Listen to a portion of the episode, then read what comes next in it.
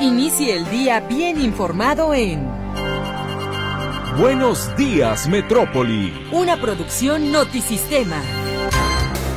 Una emisión simultánea de Radio Metrópoli en el 1150 de amplitud modulada. Y la buena onda en 101.9 de frecuencia modulada. Ambas con estudios y oficinas en Avenida México 3150, Fraccionamiento Monraz, en Guadalajara, Jalisco, México. Buenos días, Metrópoli.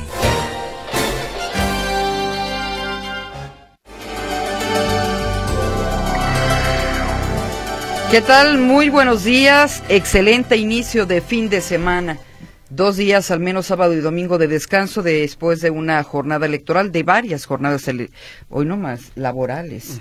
Eh, jornadas laborales intensas. Ojalá que se la pase muy bien, que disfrute con su familia, que disfrute con sus amigos, que aproveche la vida, cada minuto, cada minuto que estamos vivos es un privilegio. Les saludamos el equipo de la estación de las noticias, Guillermo Cortés Villavicencio y Luis Ángel Carranza son los editores de los noticieros eh, que usted escucha cada hora en la hora con el sello Notisistema. Diego en los controles técnicos, a punto de dejar también su turno. Ahorita ya te vas a descansar, Diego. Lourdes Torres en las líneas telefónicas y frente a estos micrófonos sus servidores Víctor Monterrentería y Griselda Torres Zambrano. ¿Qué tal, qué tal sentiste el clima? Con, con una mejoría significativa, mucha, mucho cambio en, este, en esta ocasión y bueno, es eh, ya notorio que se acerca cada vez más la temporada más cálida para que aproveche para salir, para estar los fines de semana en parques, en algún bosque, si le gustan los balnearios naturales, los artificiales que salga, como dices, que aproveche la vida con la familia, que, se, que se salga a divertir. Y bueno, recordarles, ya mañana es 24 de febrero, Día de la Bandera, la fecha en la que la monumental bandera de Tonalá, esperemos, se vuelva a ondear sobre el Cerro de la Reina y también en la Plaza de la Bandera, aquí en la, en la zona cercana a la Central Camionera Antigua. ¿Ya le ponen bandera ahí? Eh, con la, cuando la conmemoran en el asta, sí, en el Monumento del Águila, y por supuesto los honores tradicionales en la Plaza de la Liberación, eso es parte de las conmemoraciones del Día de la Bandera. Bueno, estamos en estos momentos a una temperatura de 11 grados, se espera una máxima de 31, el día bastante despejado. En la Ciudad de México hay problemas con la contaminación, están en contingencia atmosférica, así es de que tienen ciertas restricciones para la circulación de vehículos.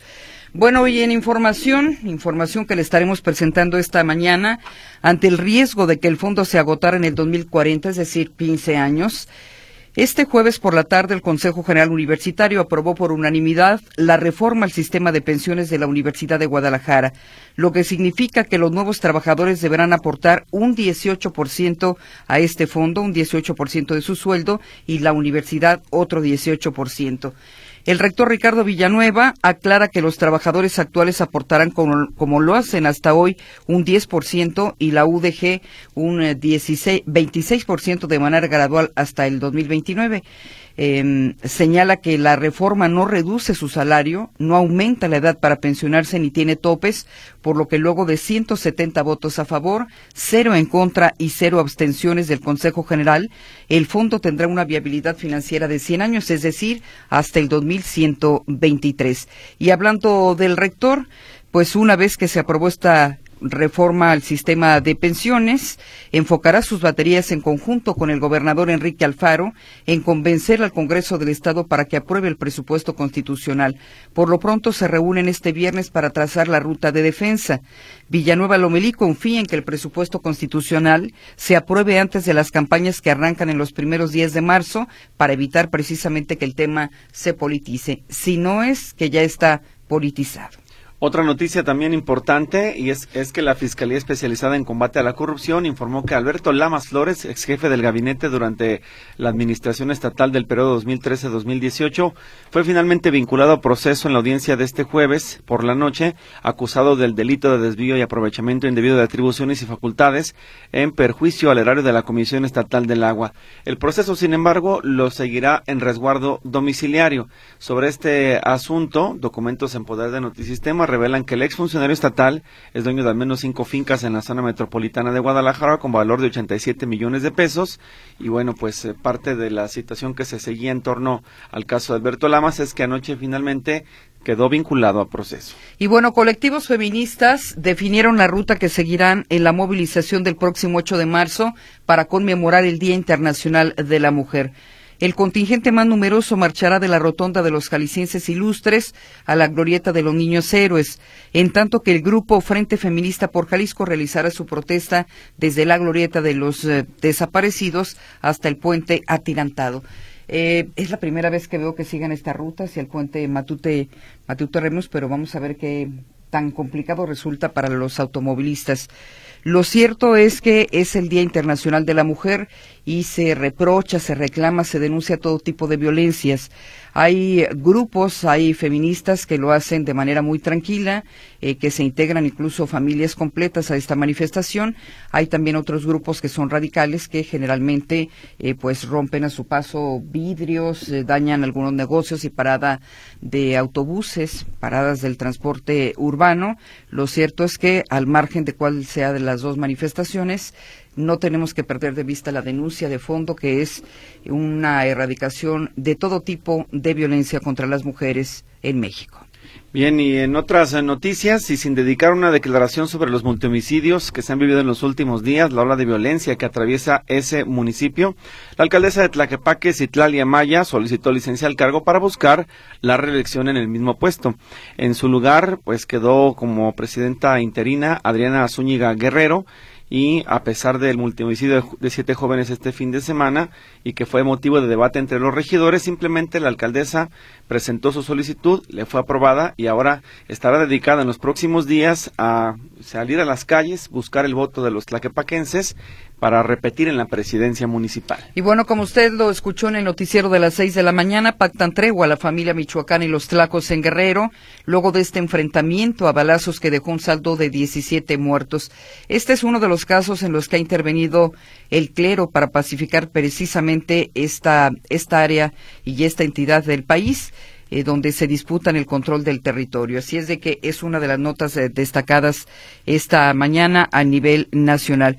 Y bueno, también lo que ha sucedido, Víctor, en torno a esta investigación del eh, diario The New York Times, una investigación por presuntos vínculos de allegados con el narco del presidente Andrés Manuel López Obrador. Lo cierto es que el día de ayer, el presidente en la conferencia mañanera, la periodista le hace llegar un cuestionario es decir, busca una réplica, busca que la otra parte, la señalada directamente, pues dé a conocer su opinión y lo que hace el presidente López Obrador es exhibir el número telefónico de la periodista, poniendo en riesgo su integridad y por supuesto en un país donde usted ya sabe cómo vivimos en torno a las agresiones y asesinatos de periodistas. Y además de desacreditar al medio, calificarlo de pasquín, ofender a la reportera, ofender al, al medio de comunicación, en una represalia, evidentemente, de las preguntas que ahí se hicieron, que es un formalismo de los medios de comunicación. Cuando alguna autoridad te dice, primero envíame las preguntas por escrito, si usted está de acuerdo así, bueno, se las hace llegar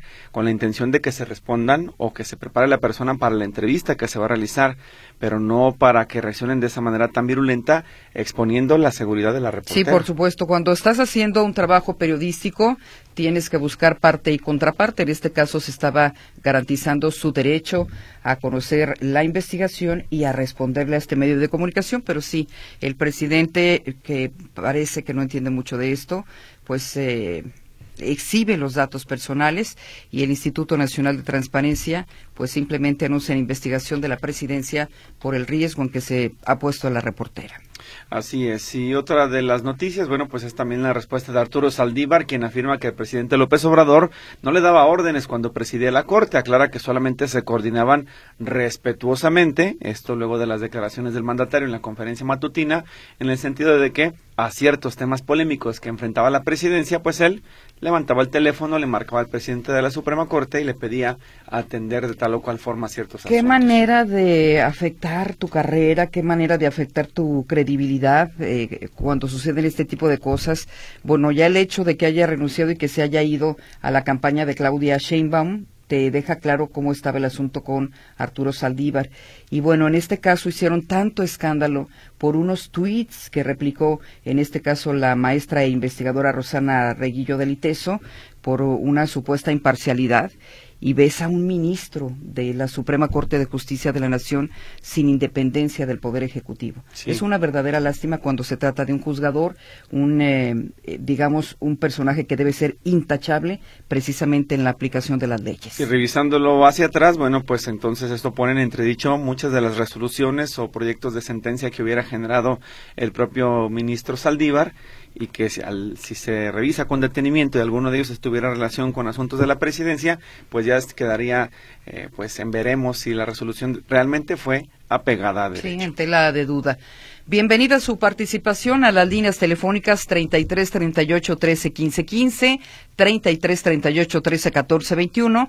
También puede comunicarse, dejar su mensaje a la cuenta de WhatsApp 33 22 23 27 38. Reitero, 33 22 23 27 38. Su servidora lee los mensajes que llegan a través de las líneas telefónicas. Eh, Víctor Monterrentería atiende la comunicación que llega a través de WhatsApp Así es de que cualquier participación es bienvenida, opinión, crítica, sugerencia, servicio social, demanda de servicios a la autoridad municipal o estatal.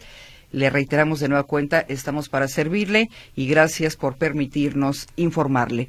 Vámonos a la efemérita musical que nos presenta Mercedes Altamirano y su equipo de producción. A continuación. Estas son las portadas de México. El Universal. AMLO y The New York Times chocan por investigación de Estados Unidos. Reforma. Revela New York Times indagatoria de Estados Unidos por narcoapoyos. Milenio. Llamados por el clero, narcos pactan paz en la Sierra de Guerrero. Excelsior. Morena sube y baja a sus plurinominales. El financiero. Sorprende a la baja inflación quincenal. Estas fueron las portadas de México.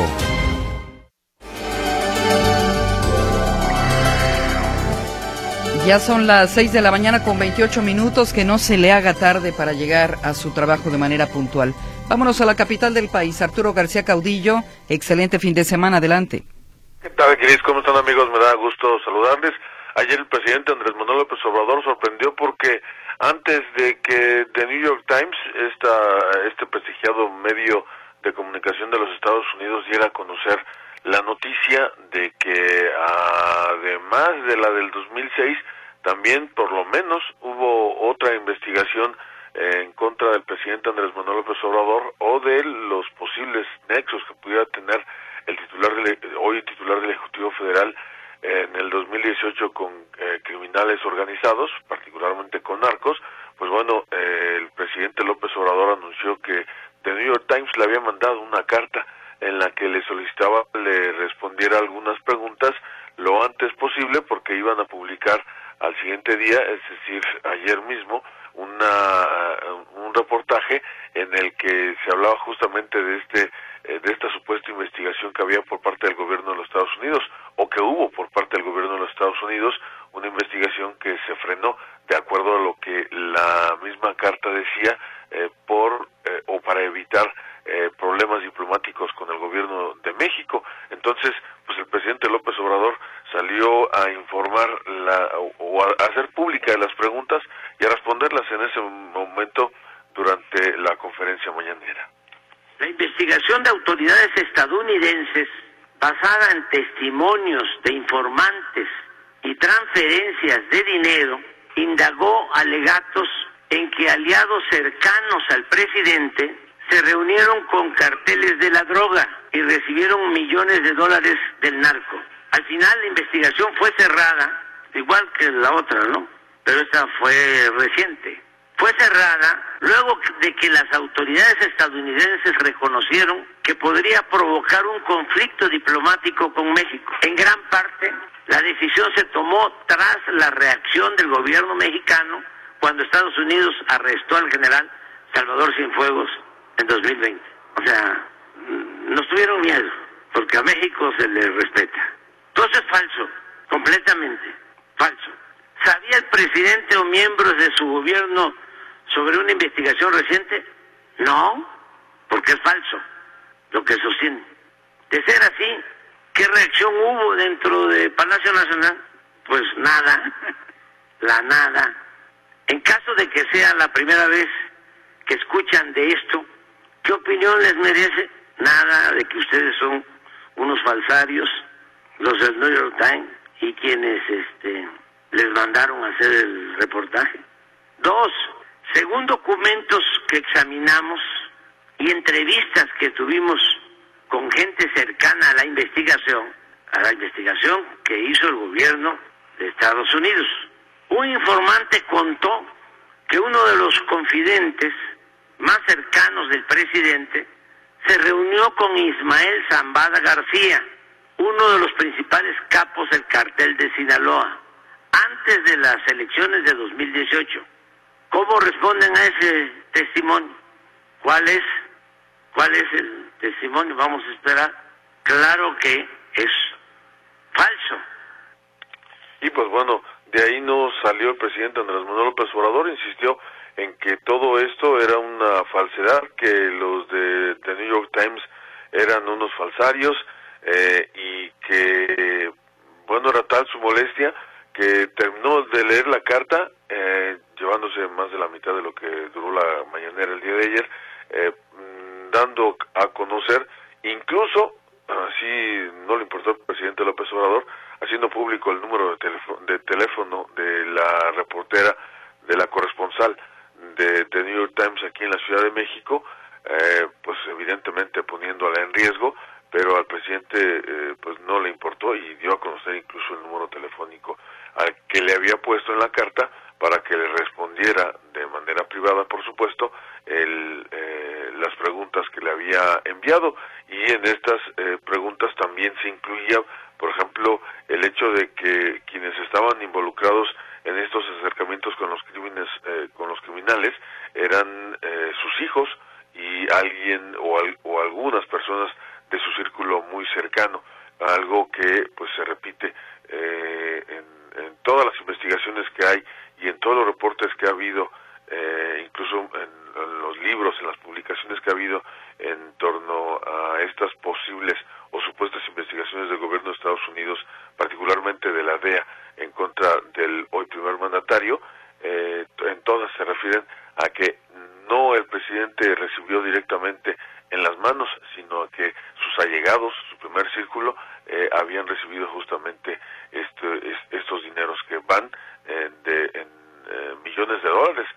hablaban aquí de cifras de cuatro millones de dólares eh, que habían recibido de parte del cártel de Sinaloa. En fin, todo esta, todo este asunto, ayer lo ventiló el propio presidente Andrés Manuel López Obrador, pero con una molestia tal que ya le ha dado eh, este hashtag de eh, pre, narcopresidente en redes sociales, pues ya le ha dado la vuelta al mundo, me parece, no una ni dos, sino diez, veinte, treinta o millones de veces, porque según el presidente López Obrador era esto lo que más le molestaba, y con esto pues sigue siendo eh, tendencia este tema de narcopresidente. Mi reporte, buenos días. Arturo, muchísimas gracias, muy buenos días. Además, déjeme eh, compartirle que según una fuente del New York Times, tras la elección del 2018, un líder del cártel de los Zetas habría dado cuatro millones de dólares a dos aliados de López Obrador con la esperanza de salir de prisión. En ese caso tampoco se ventilaron los nombres. Este medio de comunicación aseguró que los investigadores estadounidenses obtuvieron información de una tercera fuente que afirmaba que cárteles poseen videos de los hijos de López Obrador recogiendo precisamente dinero del narco. Los agentes del orden estadounidenses también rastrearon de forma independiente los pagos de personas que creían que eran operadores de cárteles e intermediarios de López Obrador. Fue lo que dijeron dos de las personas familiarizadas con la investigación. Textualmente cita la nota informativa, al menos uno de estos pagos, dijeron, se realizó aproximadamente al mismo tiempo que López Obrador viajó al estado de Sinaloa en el 2020 y conoció a la madre del narcotraficante Joaquín Guzmán Loera, mejor conocido como el Chapo. Esto es lo que indicó la publicación. El reportaje, publicado una hora después de que AMLO reveló su existencia en su conferencia matutina, donde negó los señalamientos, no cita nombres, fecha ni agencias investigadoras de Estados Unidos. Hay que destacar que apenas el 31 de enero, el sitio estadounidense ProPublica difundió que en la campaña presidencial de AMLO en 2006, agentes antidrogas de Estados Unidos descubrieron lo que consideraron pruebas sólidas de que narcos de los Beltrán Leiva habrían entregado unos unos 2 millones de dólares. Y bueno, ahí no quedó todo. Después de que el presidente en su conferencia mañanera hiciera públicas las preguntas, el diario reveló con una respuesta en la que calificó como una táctica preocupante el exhibir los datos personales de la periodista Natalie Kritoff del periódico The New York Times.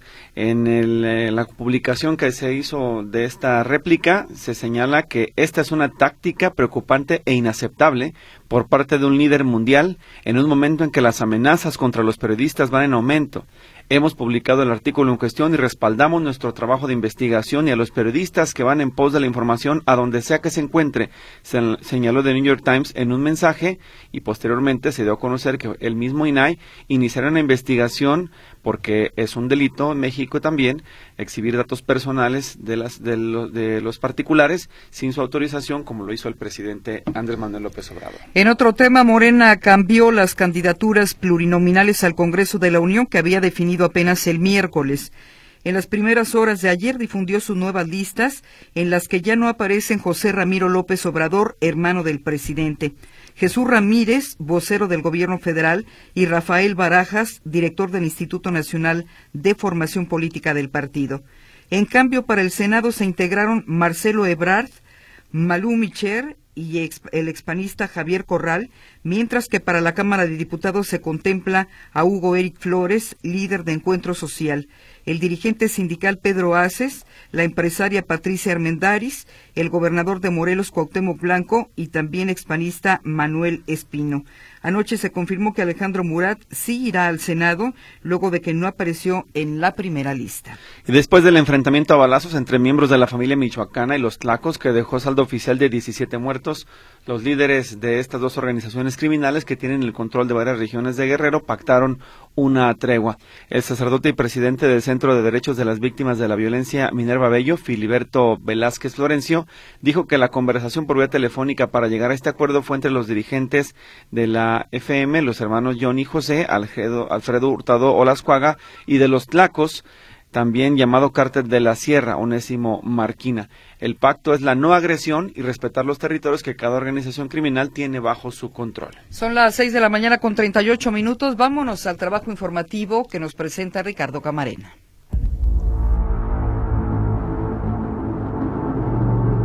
El proceso electoral está en marcha.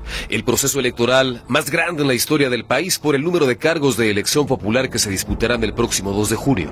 Un proceso electoral que se desarrollará en un país con delicados problemas de inseguridad y que inevitablemente incidirá en él. Ya lo estamos viendo. La crisis de seguridad que vive México toca, en mayor o menor medida, todos los ámbitos de la vida pública del país. La presencia y la injerencia de la delincuencia organizada la convierte en un actor en el desarrollo de las elecciones en México y preocupa, porque de acuerdo con expertos en el tema, este también será un proceso con saldo rojo, una proyección que, más bien, es una realidad. Realidad que conocen los políticos, algunos que incluso han decidido bajarse de la contienda. Así lo reconocía Marco Cortés, presidente del PAN. Ha habido precandidatos de Acción Nacional que han decidido retirarse de la contienda por inseguridad, por amenazas del crimen. Ya ha habido aspirantes que han secuestrado. Y nosotros lo que hemos pedido al Instituto Nacional Electoral y al gobierno es que garantice las condiciones mínimas necesarias para poder tener un proceso electoral sin violencia. Tan solo durante el mes de enero se han registrado más de 30 hechos relacionados con esto que se denomina violencia electoral, de acuerdo con datos de Data Cívica, una asociación civil que recoge información orientada a la defensa de los derechos humanos. Recientemente presentó el informe Votar entre balas, entendiendo la violencia criminal electoral en México. El informe revela que cinco candidatos o aspirantes a un cargo de elección popular han sido asesinados tan solo este año. Una cifra que se incrementa si se suma a esta contabilidad las agresiones perpetradas también contra servidores públicos. Pero desde el gobierno federal se percibe una realidad distinta. Una realidad en la que no hay violencia, hay calma, hay un proceso electoral tranquilo, decía el presidente de México, Andrés Manuel López Obrador. Hasta ahora van muy bien las cosas, no hay agresiones, no debe de haber ningún tipo de agresiones, se puede llevar a cabo la elección presidencial, todas las elecciones de manera pacífica. Morelos, Guerrero y Guanajuato concentran prácticamente la mitad de los hechos de violencia relacionados con el proceso electoral. Y no hay distinción. No importa si son o no del partido gobernante, si son oposición, si son hombres o mujeres, la violencia los toca. La base de datos compartida por Data Cívica indica que los aspirantes asesinados son Alfredo Giovanni Lezama, quien buscaba ser diputado federal en Morelos por el PAN, David Rey González, quien pretendía una alcaldía en Chiapas por el Frente Amplio por México, y Sergio Hueso, aspirante a la presidencia municipal en Colima por Movimiento Ciudadano. En esta lista también figuran Samantha Fonseca, aspirante de Ciudad de México al Senado por Morena, y Miriam Noemí Ríos, quien buscaba ser regidor en Michoacán por el partido MC, así como el precandidato por el Partido Verde a la presidencia municipal de Mascota.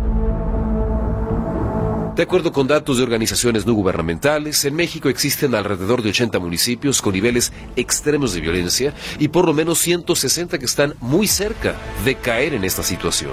En entrevista con Azteca, la presidenta de la Asociación Causa en Común, María Elena Morera, exponía. Porque los criminales no son otra cosa más que buscar oportunidades de ser violentos y encontrar una respuesta dentro de los candidatos o dentro del, del ambiente político electoral para después pues buscar preventas, ya sea eh, están buscando candidatos a modo o están buscando que los el que posiblemente llegue pues tenga un acuerdo con ellos. Se advierte que esta crisis de inseguridad puede agudizarse en estos territorios a medida que se acercan las elecciones del 2024, porque la delincuencia organizada también tiene interés en el proceso electoral e incide. Y las presidencias municipales son uno de los principales objetivos de la delincuencia. Y este clima afecta a la población, reconoce la titular de Causa en Común, María Elena Morera. Y lo que puede pasar es que la gente pues tenga miedo de salir a votar o prefiera ya no salir a votar porque el candidato por el que quería votar lo asesinaron. Pero el presidente López Obrador desestima que el narcotráfico intervenga en los comicios porque ya no existe, afirma, una relación entre gobierno y delincuentes. Acerca del narco, este, ya no está Calderón ni García Luna. Ya, ¿qué más puedo decir? O sea, antes había eh, una asociación delictuosa. Llegó a existir lamentablemente un narcoestado. Eso ya no existe en el país. El escenario preocupa a las autoridades electorales que trabajan en coordinación con el gobierno federal para generar condiciones de seguridad a quienes participan en la contienda electoral, incluida protección, explicaba en entrevista con Milenio Dania Rabel, consejera electoral del INE. A petición expresa de las personas candidatas y los partidos políticos, la presidencia del Consejo General puede actuar como una intermediación con las autoridades de seguridad para que se brinde con más prontitud los mecanismos de seguridad que requieran. El reto es enorme. En este proceso electoral se disputan más de 20.000 cargos de elección popular, entre ellos la presidencia de la República, la Cámara de Diputados, la de senadores, nueve gubernaturas y presidencias municipales y congresos locales. Notisistema, Ricardo Camarena.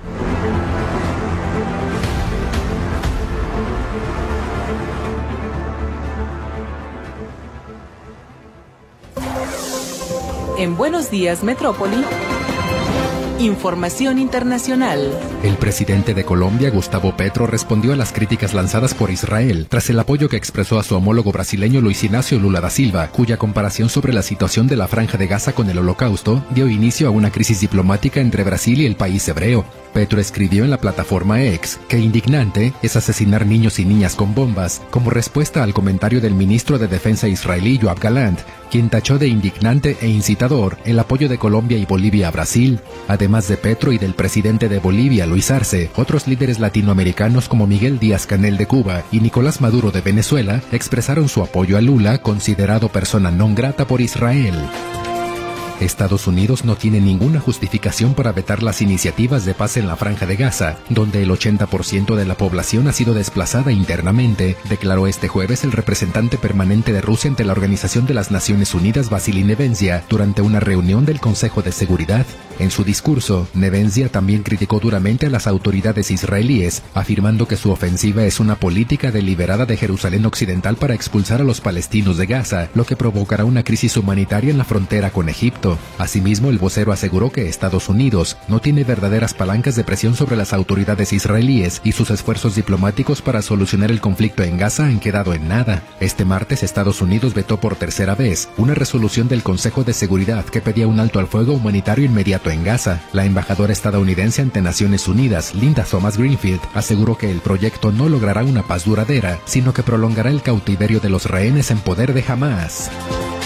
Independientemente de cómo se desarrolle la guerra entre Israel y Hamas, los rebeldes hutíes de Yemen junto con Irán se están preparando para un largo enfrentamiento con Estados Unidos y sus aliados en el Mar Rojo, informó Bloomberg este jueves, citando a personas con conocimiento de la situación. Los hutíes estarían reforzando sus capacidades militares y de defensa con el fin de seguir atacando a los buques en torno al Mar Rojo. En medio de los bombardeos de Israel sobre la franja de Gaza, el movimiento de los rebeldes hutíes Ansar Allah comunicó a mediados de noviembre que sus fuerzas armadas atacarían a todos los barcos que naveguen con bandera israelí que sean propiedad de empresarios israelíes u operados por ellas. Por su parte, Estados Unidos y Reino Unido han respondido desde mediados de enero con ataques aéreos contra los activos militares de los hutíes en el marco de la Operación Guardián de la Prosperidad, que busca garantizar la seguridad de la navegación comercial en el Mar Rojo. El Fondo Monetario Internacional advirtió que los planes de Occidente de confiscar activos rusos congelados podrían amenazar el sistema financiero global y conllevar otros riesgos imprevistos. Tras el inicio de la operación militar especial de Rusia, Occidente, liderado por Estados Unidos, impuso amplias restricciones contra Moscú, incluida la congelación de activos rusos por un valor de unos 300 mil millones de euros, equivalente a 323 mil millones de dólares. El Kremlin declaró que tomar tales decisiones sería un paso más en el desprecio de todas las reglas y normas del derecho internacional. Por su parte, el Ministerio de Asuntos Exteriores de Rusia calificó de robo la congelación de activos en Europa. Asimismo, la vocera del Fondo Monetario Internacional, Julie Kozak, reconoció que la economía rusa ha sorprendido por la fortaleza de su crecimiento bajo las restricciones de Occidente. A finales de enero, el Fondo Monetario Internacional revisó al alza el pronóstico de crecimiento de la economía de Rusia en 2024 hasta el 2.6%, lo que supone un aumento en 1.5 puntos porcentuales frente a la previsión anterior.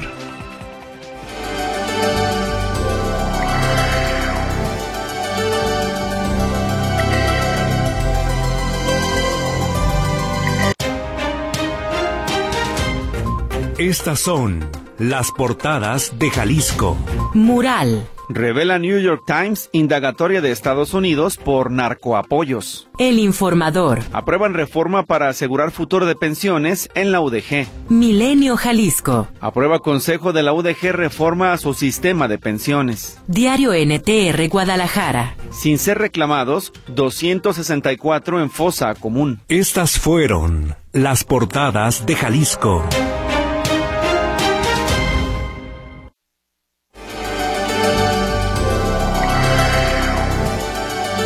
Bueno, hay bastante información en materia de seguridad y también de justicia. Ayer fue la audiencia de Alberto Lamas y tenemos los detalles de la información con José Luis Escamilla en la línea telefónica. José Luis, ¿cómo estás? Excelente fin de semana.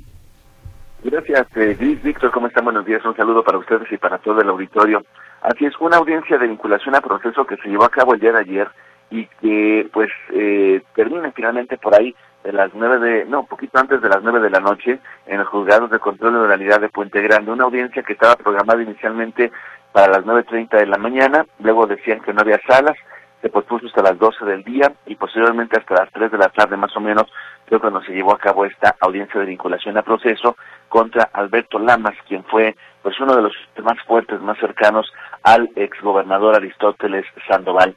Eh, comentarles que, bueno, luego de esta resolución, de esta audiencia, se determinó eh, que Alberto Lamas, quien fungió como jefe de gabinete, fuera vinculado a proceso acusado por el delito de desvío y aprovechamiento indebido de atribuciones y facultades. Esta fue la resolución del juez vigésimo de control y oralidad Miguel Ángel Galván Esparza, eh, por este caso del presunto desvío o desfalco de recursos en perjuicio de la Comisión Estatal del Agua por cerca de 300 millones de pesos. ¿Qué es lo que eh, ocurre en este caso? ¿Cuál es la peculiaridad? Que a pesar de que Alberto Lamas fue detenido en la ciudad de Tijuana cuando se disponía a viajar hacia los Estados Unidos, el juzgador consideró que no había riesgo de que él se evadiera, de que él se fuera. Él deposita sus documentos, sus papeles, su eh, pasaporte, su visa, los deposita ante el juzgado para evitar que él pudiera salir del país, de menos de manera legal, y le ordena a Alberto Lamas que él se quede bajo resguardo domiciliario y que no pueda salir del país. ¿Qué significa esto? Él va a seguir su proceso en libertad, no se le ha dictado prisión preventiva eh, justificada, de oficio no se, no se tiene prisión preventiva y de manera justificada tampoco. Así que Alberto Lamas podrá continuar con su proceso en libertad. Eh, hay que recordar que hay una unidad de medidas cautelares que es la que se estará encargando de estar revisando que Alberto Lamas cumpla con este requisito de no estar saliendo de su domicilio.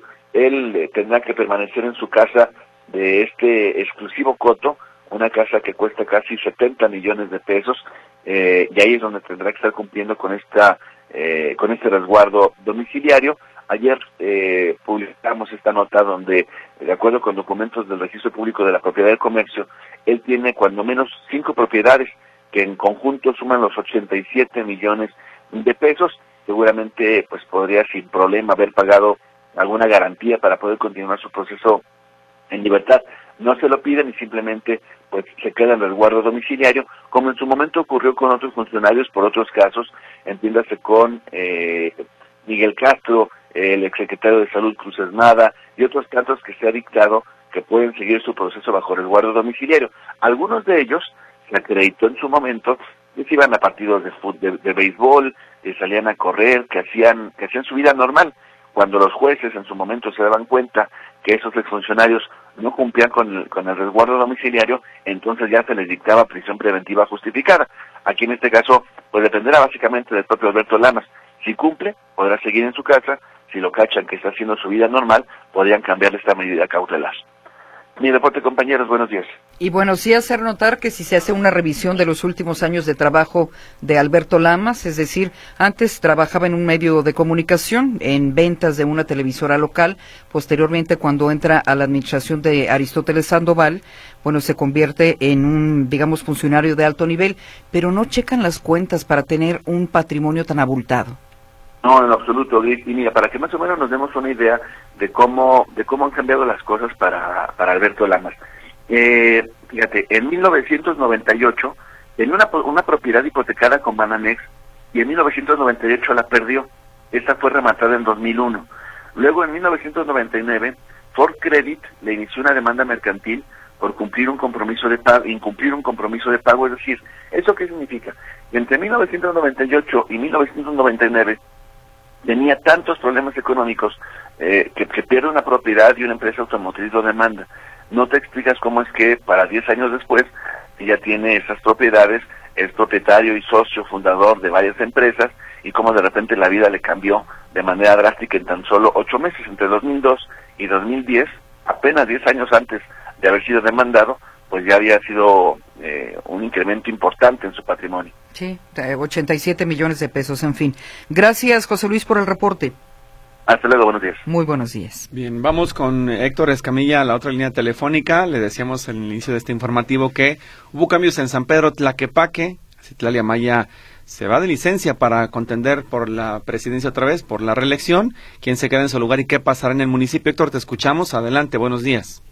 ¿Qué tal, compañeros? ¿Cómo están? Buenos días. Bueno, comentar que Adriana Zúñiga Guerrero rindió protesta como presidenta municipal interior, interina, luego que el día de ayer Citlalia Maya pidió licencia deja el cargo para buscar la reelección en el proceso del 2 de junio. Esta situación o esta salida de Amaya de la presidencia municipal se da en medio de una crisis de seguridad eh, muy fuerte en el municipio de San Pedro Tlaquepaque, donde se han, han ocurrido multihomicidios y donde, por ejemplo, no se ha emitido ni una sola declaración, no solamente de los multihomicidios de otras semanas, sino también de los incidentes ocurridos el fin de semana en la en la colonia Francisco y Madero, donde siete jóvenes fueron asesinados, perdón, pero tampoco, por ejemplo, de la situación que se presentó allá en la zona del fraccionamiento Revolución, donde fue detenido una célula de la delincuencia organizada.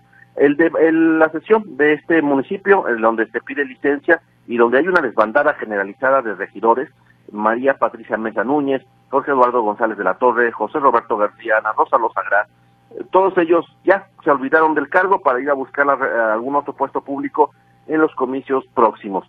Eh, perdón.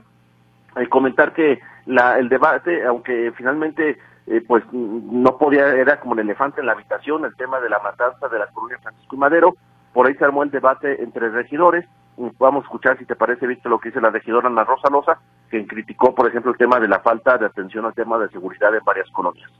Porque no nada más San Pedro Tlaquepaque es el pueblo mágico de 42 manzanas. También San Pedro Tlaquepaque es Francisco y Madero, la Buenos Aires y todas las colonias que tienen derecho a la seguridad.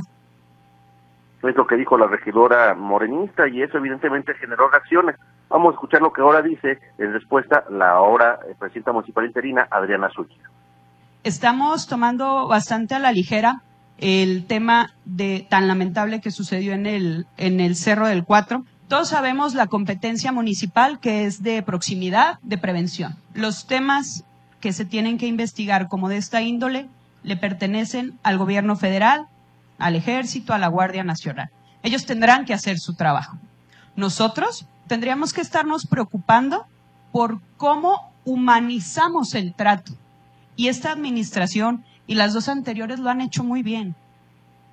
Ahí lo que dice la regidora o ahora presidenta municipal interina de después, es decir, el debate se dijo es, es su culpa al gobierno federal, es su, es su culpa al gobierno municipal y al final nadie es responsable de absolutamente nada. En realidad, aquí dentro del discurso, bueno, dicen que es responsabilidad del gobierno federal solamente. No, en realidad Jalisco sí tiene una ley contra la delincuencia organizada desde 2004, igual que Baja California y Morelos. Son los únicos tres estados que se les ocurrió atarse las manos con el tema de la delincuencia organizada, pero ahora que está la situación fuerte, pues dicen que ya no le toca a ninguno. Así la situación en Tlaquepaque, nueva presidenta municipal y la inseguridad, pues a todo lo que da en esta demarcación. La información, compañeros. Héctor, gracias. Que tengas excelente día. Igualmente. Héctor Escamilla. Nos vamos a continuación al resumen nacional Notisistema de las 7 de la mañana.